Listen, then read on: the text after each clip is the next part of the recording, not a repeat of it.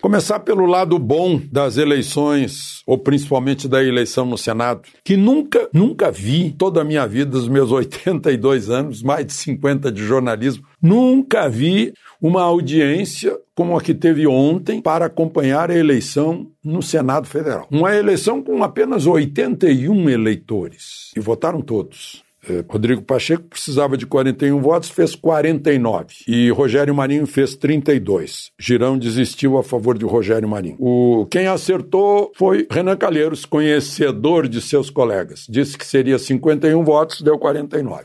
Pertinho da mosca. Né? Quase acertou.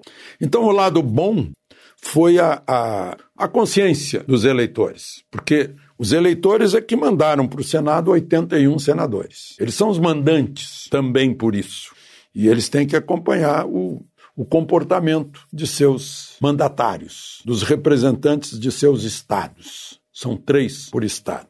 É, esse é o lado bom, essa consciência de cidadania que fez a, as pessoas se interessarem pelos rumos do Senado. Agora, o lado ruim é que vai continuar no mesmo rumo Senado passivo, porque o presidente do Senado senta em cima de requerimentos que têm o sentido não de punir um ministro do Supremo, mas de voltar à Constituição, recuperar a Constituição, recuperar o respeito ao mandato eh, legislativo, à inviolabilidade do mandato por quaisquer palavras, recuperar o respeito à liberdade de expressão, de opinião, recuperar o respeito à Constituição que veda qualquer tipo de censura, recuperar os direitos e garantias individuais que falam em direito de ir e vir, liberdade de trabalhar, liberdade de culto, eh, liberdade de, de reunião, recuperar o que está escrito na Constituição que tem que ter promotor público num inquérito. O promotor público é a origem do inquérito, isso se chama devido processo legal que tem que ser recuperado. Mas pelos próximos dois anos, esqueçam, continua a mesma coisa, o mesmo sistema o mesmo mecanismo. Os vitoriosos foram Alcolumbre, que mais trabalhou por essa reeleição de Pacheco, para ele continuar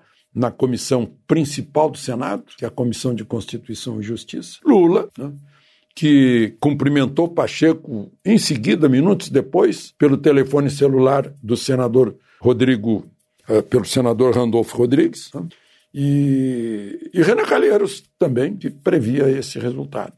Tá? Eu acho que se alguém foi derrotado, foi devido ao processo legal, à democracia, às liberdades, à Constituição. E o próprio Senado, que continua passivo ante o ativismo judicial. Bom, o, o outro assunto de hoje é, afinal, o nosso sistema é o quê, hein? É presidencial ou é parlamentar? Porque a gente viu aí 18 uh, integrantes do executivo, que na verdade são integrantes do legislativo. Os seus eleitores mandaram que eles fossem seus representantes na Câmara e no Senado. Mas eles abandonam os eleitores e vão para o Poder Executivo para serem ministros. 18 foram votar. 10 foram para tomar posse como senadores e deputados. Uh, foi metade do ministério. E afinal, então, que sistema é esse? É parlamentar ou é presidencial? O que, que é isso? Uh, porque é uma traição ao eleitor. Eu disse isso sobre o Eduardo do Bolsonaro quando se falava que ele ia para a embaixada, ia ser embaixador do Brasil em Washington. Eu dizia, vai trair 1 milhão 860 mil eleitores que o mandaram ser deputado, representá-los na Câmara, e não na embaixada em Washington. Né? Eu diria, e não no Ministério da Justiça, o representante do Maranhão, não no Ministério dos Transportes,